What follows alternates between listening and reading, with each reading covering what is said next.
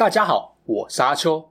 你现在收听的是奇幻图书馆 Podcast 版本。如果你想要观看有搭配精美图片与文字的影片，欢迎到 YouTube 上搜寻奇幻图书馆。诚挚邀请你订阅我们的频道哦。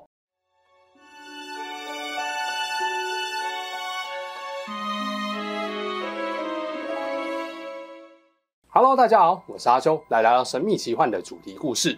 继二零二一年 Netflix 的《鱿鱼游戏》。二零二三下半年，全球掀起了一股新韩剧热潮。只不过这次换成了 Disney Plus 平台的动作、惊悚、奇幻与超级英雄影剧《Moomin 异能》。虽然有超级英雄的属性，但故事核心是建立在韩国人特别擅长的情感面上，不单纯是漫威那种正派觉醒集结后再对决最后大魔王的套路，也让观众能够发自内心喜欢上剧中的角色，明白他们为所爱之人奋战的意义。看完异能，除了去找一些解析、彩蛋跟花絮来看，身为奇幻迷的我也特别好奇，如果把超能力者的战力互相比较，究竟谁的战力最强呢？像我就很好奇，如果黑色小组的两大王牌张斗直跟张珠元必须来一场单挑，谁会赢呢？刚好网络上也比较少人分析这个部分，就做一期影片来聊聊我个人对于异能超能力者的战力强度排行榜，给大家参考。当然，这集会涉及异能影集的雷，以及少数原著漫画雷。如果还没有看，不希望被爆雷，赶快按上一页，等你看完整部剧再来看哦。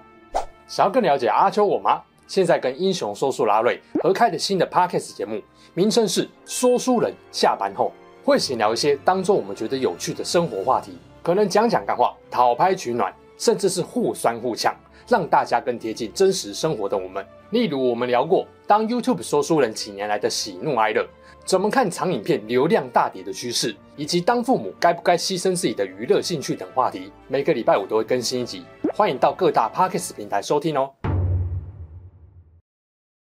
Moomin 异能是根据韩国漫画家姜草在 Kakao Webtoon 连载的同名网络漫画所改编的电视剧。电视剧的改编之所以成功的一个重点在于，编剧就是漫画作者本人。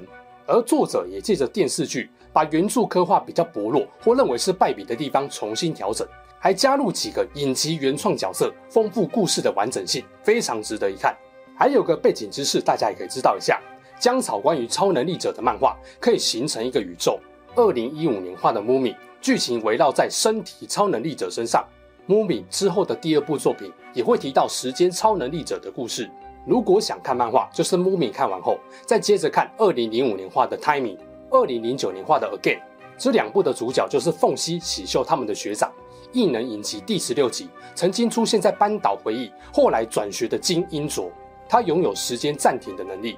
《Moving》的后续就是二零一七年的《Bleach》，Bleach 后面还有江嫂还没画的预定作品《Hidden》。异能中的身体超能力者主要分成几种类型，分别是飞行能力、再生能力。怪力与速度、发电、透视、超五感这几种，另外可能也有其他特殊能力。除了类型之外，姜草还给了几个设定，像是第一，超能力的类型是与生俱来，强度可以经由后天训练来强化。简单来说就是熟能生巧，熟能变强。其中看起来也有显性跟隐性因子之分。以南北韩飞人来看，凤熙出生就展现出不受控制的飞行能力。但北韩的郑俊华飞行能力却是被逼到极限后才觉醒。第二，超能力会遗传，所以喜秀有老爸的再生能力，班长强勋有老爸的怪力跟速度能力。第三，超能力者不限于只有一种能力，但原则上这不会发生在故事中的父母那一辈，姑且就称他们叫做一代。证实这点的就是凤熙，同时继承了父亲的飞行能力跟母亲的超无感能力。当然，这前提是两种不同的超能力者要结婚生子。第四，超能力可能会因为年纪和老化慢慢退化，例如九龙浦年轻时跟后来南北韩大战再生能力看起来是有变慢的。第五，超能力会受自身精神力或信念强度而增减。再来就是战力评选的逻辑，理论上有实际对战成绩最好，排名就很直观。但有时候也并非是一对一的单挑，也会考量各种因素来做强弱的判定。这边免不了掺杂个人主观的判断，但我尽可能用比较客观的方式来分析。我所谓的战力强度，原则上是以单挑的情况来排名。理由是很多时候对战就是被逼着只能一打一，不能搬救兵。你不可能因为你的能力不适合当前线冲锋的战士，被近战贴身打死后就说这场对决不公平吧？而有些能力也确实需要超能力者后天训练其他技能来做搭配使用才会强。首先，剧中出现的超能力者大概有画面中的这些人。从异能的战斗系可以大概看出每个超能力者的强度。剧中率先引发战斗的是伪装成快递员，从美国来到南韩猎杀退隐超能力干员的法兰克。法兰克是影集的原创角色，不知道什么原因，小时候在母亲的默许下被强制收养至美国，培养成专业杀手。他和男主角之一的九龙浦一样，拥有自我再生的能力。回到南韩后，法兰克率先对决拥有怪力和速度能力的正川。这一战有演出一个重点哦，再生超能力者的力量明显比普通人大，有没有到怪力的程度呢？我觉得应该是很接近的。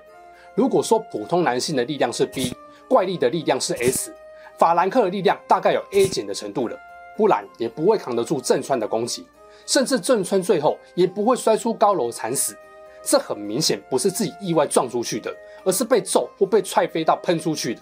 同样的状况也发生在异能的主角之一九龙浦身上，他的能力也是再生，不过漫画并没有强化他的能力，力气跟常人差不多。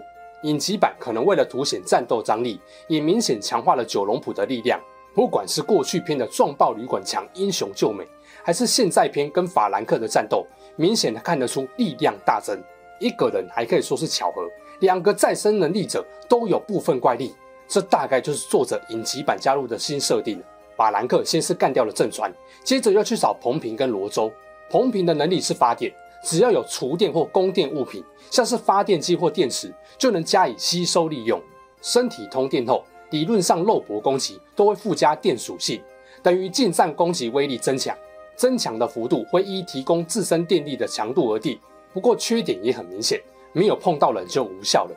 不像怪力属性跟速度绑在一起，可以短时间以快速跳跃或冲刺逼近对手，强迫贴身近战。发电状态下的肉搏威力应该是不俗的，不过刚好就被法兰克的再生属性克制。你的电再厉害，如果被攻击者短时间就能够恢复，那也很难让对手失去战斗能力。所以战况一拖长，彭平的电力也会消耗殆尽，或是打到没力而 GG。第三站到法郎站罗州。虽然女生力量通常比不上男生，但她把自己的偷视能力跟用枪能力完美结合，利用障碍物地形打出漂亮一战。不愧是特务干员出身哦，连工作场所都藏了这么多把重型枪械。只可惜眼前这个男人，利刃刺进脖子跟脑袋都没有事，散弹枪近距离炸身体好像也只有轻伤。那这样透视能力也就没有优势了。最后打到子弹用光，只能近战，高下立判。这三战，法兰克对上三种不同能力的类型都能够取胜，还不是险胜哦。可见再生能力真的太犯规了，基本上就是杀不死。我猜啊，大概只有瞬间粉碎所有身体，或是直接轰成灰，不然只要足够时间就能够复原。当然，也不是说所有的伤都会完美恢复，但可以肯定的是，除非极端状态下，不然等同于不死之躯。第四战本来要打超无感能力的李美贤，不过被剧情救了，没打成。如果真的要打，我认为美贤应该也没有胜算，因为就算攻击脑袋跟心脏，再生能力者一样可以复原，除非整个打碎吧。第五战打同样是再生能力的九龙浦，法兰克应该很好奇，遇上同样能力的人到底有没有胜算。而且罗州死前呛他能力不上不下，说他打不赢九龙浦，大概也有击到他。一见面就是开车又撞又碾的，没再客气。不过这边感觉法兰克就轻敌了，资料上基本会注明超能力。如果知道九龙浦跟自己一样，应该不会觉得碾个几轮他就真的死了吧？这当然就给九龙浦恢复的机会。两人在快递货车上激战一番，相同能力的互相对战，打的大概就是经验跟意志力了。看了九龙浦的过去，基本上可以肯定他的实战经验是非常丰富的，各种大场面都见过。不过法兰克被刻意当杀手养大，战斗经验大概也不会少到哪里去。没错，差别就在于战斗的意志力。其实参加完罗州的丧礼后，法兰克执行任务的意志就明显受到影响。他知道这些目标可能都不是坏人，甚至是个好人，而且他们都有共通点，想要隐藏或保护孩子。这对童年就被母亲抛弃的他来说，大概不太能理解，也很讶异，原来父母可以这么保护孩子。所以这一战法兰克输得也不冤枉。一个战斗意志下降，明显想要赶快结束任务，停止猎杀目标，给自己造成的心理冲突。另一个被问到孩子是否读金元高中，为了保护孩子，杀意直接爆发，结果就很明显了。那最后一集法兰克满血复活，也证实了再生超能力几乎等于不死的设定。接着进入一代超能力者的过去篇，代表性的一战就是九龙普被派去擒拿有怪力跟速度能力的班长霸李才满。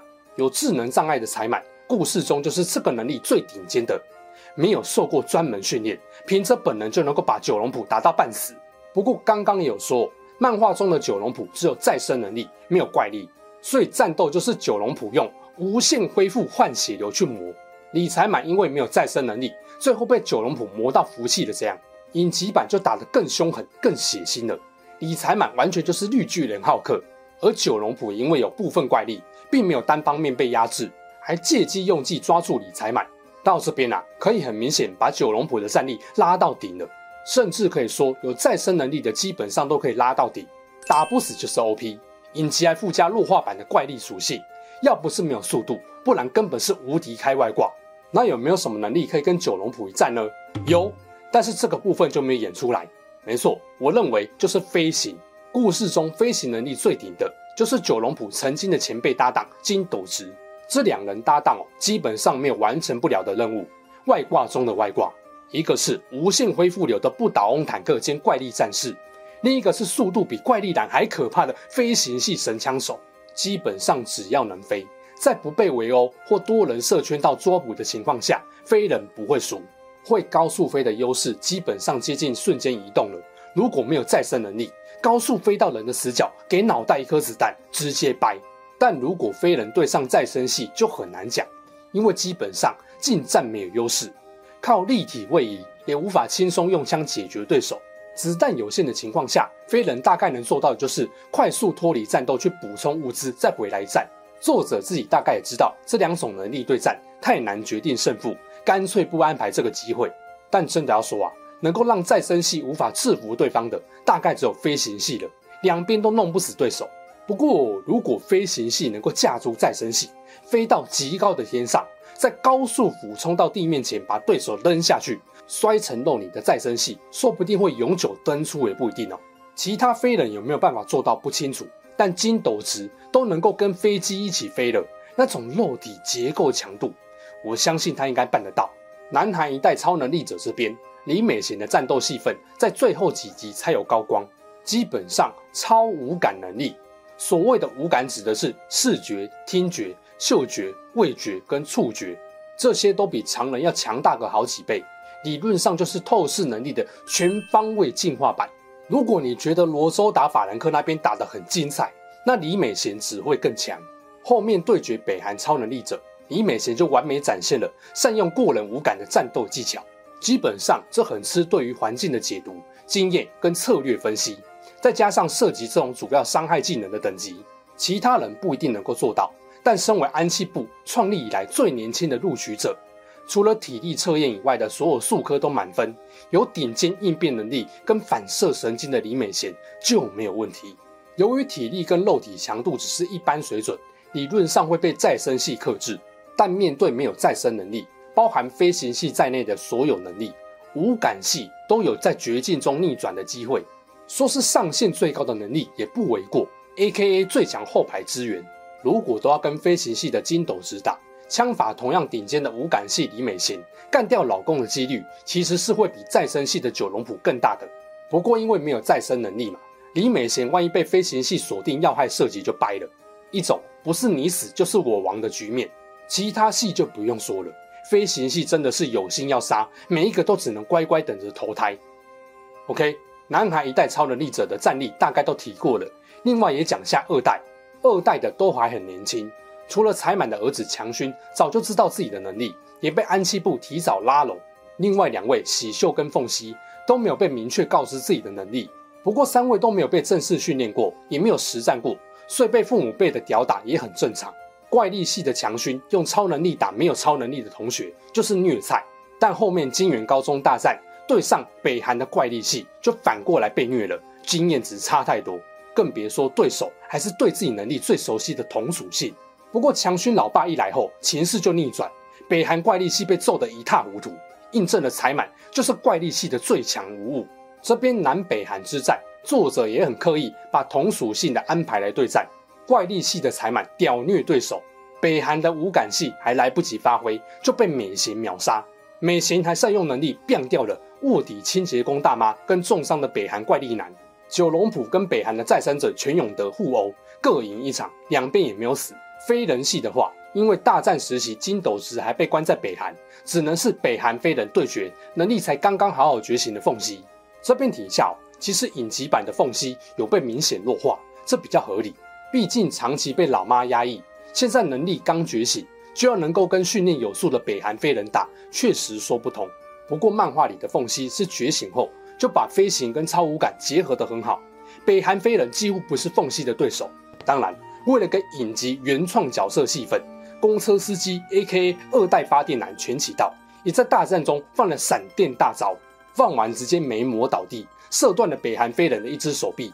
其实漫画里这边是才满父子用了合体技，接力甩出铁棍弄断飞人手臂的。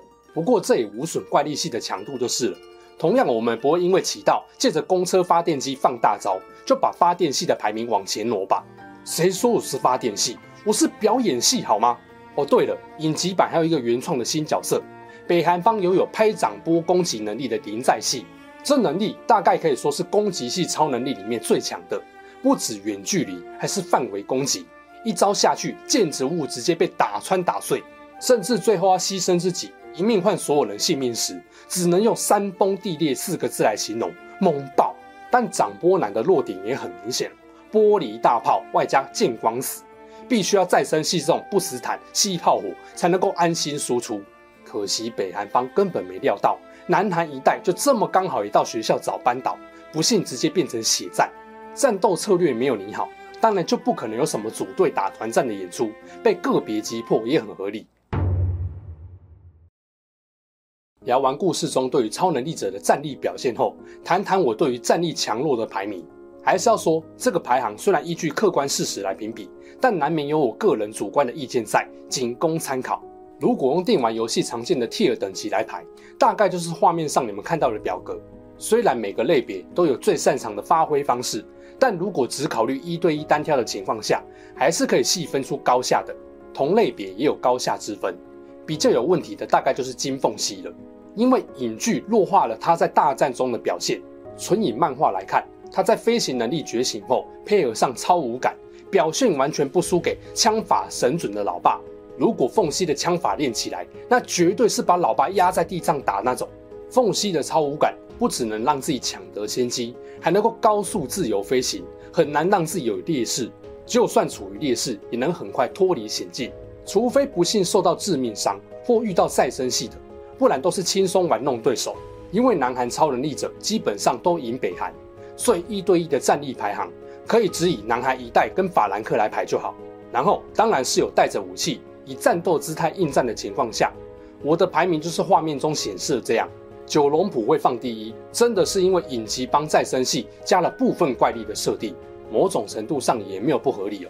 因为治愈再生的能力强，代表细胞的活性极高，肉体能够维持在巅峰状态，那么当然有可能发挥出比常人更强大的力量。不过飞行系基本上也打不太死再生系，所以把再生系的排第一似乎比较合理。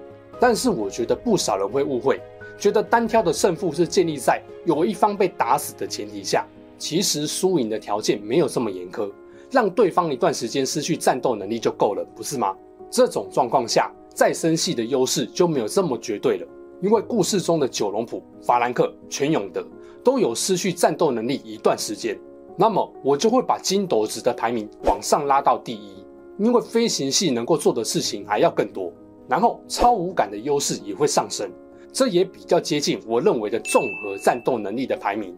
当然，算上拥有两种超能力并能够熟练运用的金凤熙，那其他人基本上都得让贤。所以说，如果凤熙跟喜秀结婚生下后代，他们的孩子理论上就是无敌的存在。不过作者目前似乎没打算把故事往下讲到第三代，如果有，那要怎么平衡牵制金家第三代的外挂战力？作者大概有伤透脑筋了。另一个问题是，北韩的人真的比较烂吗？其实，战斗不只比身体素质跟战斗经验技巧，心理素质也是影响胜负的关键。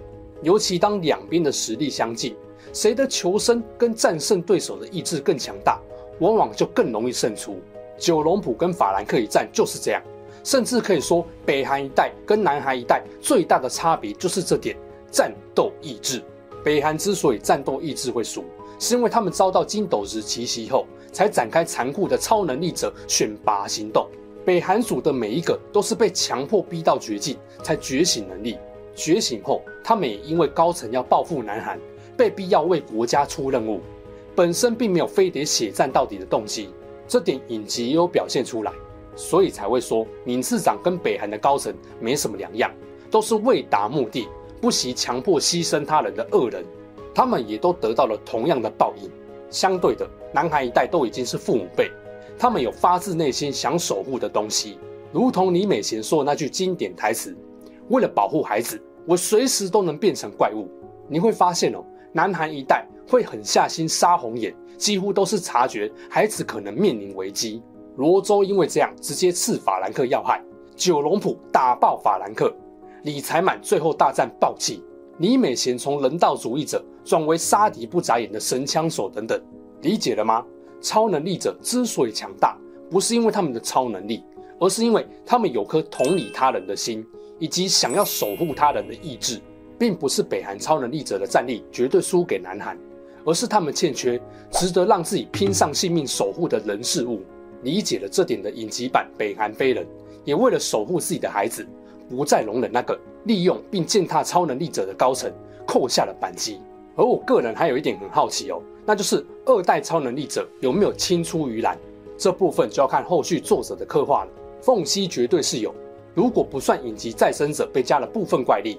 全故事中只有凤熙一个人有两种完整的超能力，绝对是最强。那喜秀跟强勋呢？也蛮期待第二季跟时间超能力者的故事结合后会有怎样的改编呢？毕竟影集可以说把漫画很多缺点都补正了，就让我们拭目以待喽。